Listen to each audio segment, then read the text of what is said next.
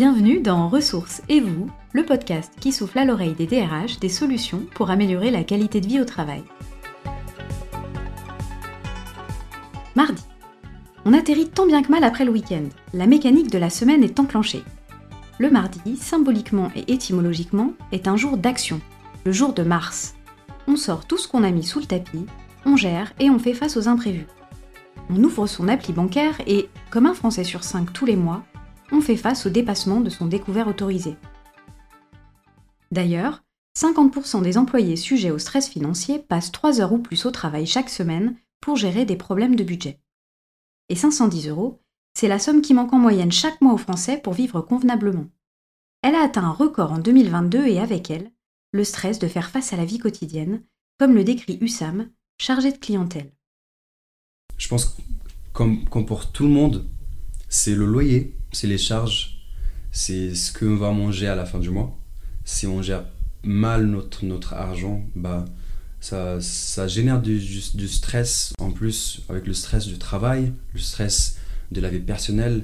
Euh, je pense oui, ça affecte, ça affecte notre mood, ça affecte comment on fonctionne. Ou la préoccupation d'arriver à épargner sans sacrifier son quotidien, comme Simon, chef de projet marketing. Arriver à gérer pour, pour finir sa fin de mois, mettre de côté euh, et, euh, et, vivre comme il faut euh, au jour le jour. Pour 36% d'entre nous, cela coïncide avec une tension financière de fond directement liée à cet argent qui manque pour vivre confortablement. Comme Isabelle, 63 ans, comptable. Maman de cinq grands-enfants, elle raconte comment elle joignait les deux bouts lorsqu'ils étaient plus jeunes. Les fins de mois difficiles, les cartes bleues avec euh, les échéances sur le mois d'après, euh, voilà, on arrivait à vivre comme ça. Par ailleurs, nous sommes 60% à être à découvert pour des dépenses imprévues. Pour y faire face, il y a ceux qui sont organisés, comme Simon, chef de projet marketing. J'avais eu une panne de machine à laver euh, à, la maison et il a fallu euh, prendre dans le budget du mois qui c'était pas prévu. Euh, mais du coup, après, il faut, faut, faut, répartir sur les dépenses du mois pour, pour arriver à, à jongler avec ça. Et à côté, il y a ceux qui sont passés pros dans la manière de gérer les imprévus, en partie grâce à leur travail. C'est le cas du Sam, qui nous partage un conseil. Alors c'est les, amendes, euh, les frais bancaires, à cause de, voilà, des, des couverts. comment bah, J'ai appelé ma banque. Euh, je ne sais pas si, si les gens le savent, mais on pourra demander 50% de moins sur les frais bancaires si on appelle, si, euh, si on dit on, est, on a des galères, on a des problèmes financiers. Quel rôle les entreprises peuvent-elles jouer pour décharger leurs salariés du stress financier et les accompagner dans la construction de projets à plus long terme? Il y a, bien évidemment, le sujet de fond de la rémunération. Ça, c'est une discussion qu'on peut avoir avec, avec, son manager, je pense, sur, euh, sur alors que ce soit un niveau de rémunération, que ce soit des, des, besoins de la, de la vie de tous les jours. Mais également, une plus grande flexibilité dans la paix. À l'heure actuelle, par exemple, seulement 5% des salariés demandent des acomptes parce que l'on n'est pas forcément au courant de ce droit, mais aussi parce que les entreprises ne se sont pas pleinement saisies du sujet, comme témoigne Isabelle.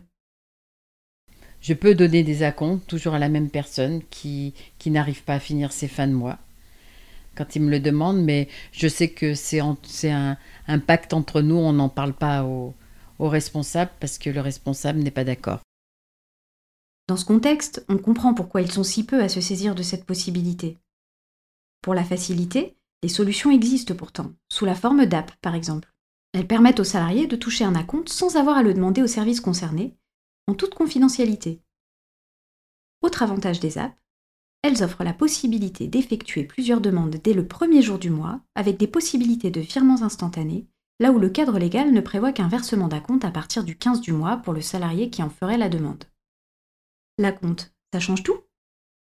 On laisse la parole à Hussam. Je pense que c'est quelque chose de, très utile, surtout quand l'entreprise, euh, par exemple ici où je travaille, j'ai demandé la compte euh, vendredi, je l'ai reçu lundi. Donc c'est très rapide, c'est très utile. Et ça m'a. J'ai même parlé à mes amis, j'ai dit que ça m'a, enlevé du stress euh, que j'avais. Ça peut donc changer la donne, à condition de le savoir. Hussam, par exemple, est allé chercher lui-même l'information. Je pense que c'était sur les forums, sur Internet, que je me demandais comment je peux, faire, comment je peux régler euh, mes soucis financiers, bah, je suis allé sur Internet comme tout le monde le fait, je pense.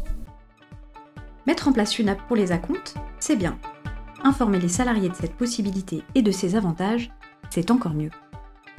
Pour aller plus loin, comment faire du bien-être financier un véritable sujet? Avec en interne des personnes ressources qui orientent les salariés sur les dispositifs d'aide sociale, mais aussi avec des partenaires de coaching budgétaire. L'objectif? Accompagner les salariés dans la maîtrise des fondamentaux de leur budget. À la clé, se fixer des objectifs, établir un planning financier et gérer leurs emprunts, mais surtout se débarrasser du stress financier qui perturbe le quotidien au travail. Et ensuite, la semaine continue. On se retrouve demain mercredi pour notre troisième épisode consacré à la charge mentale.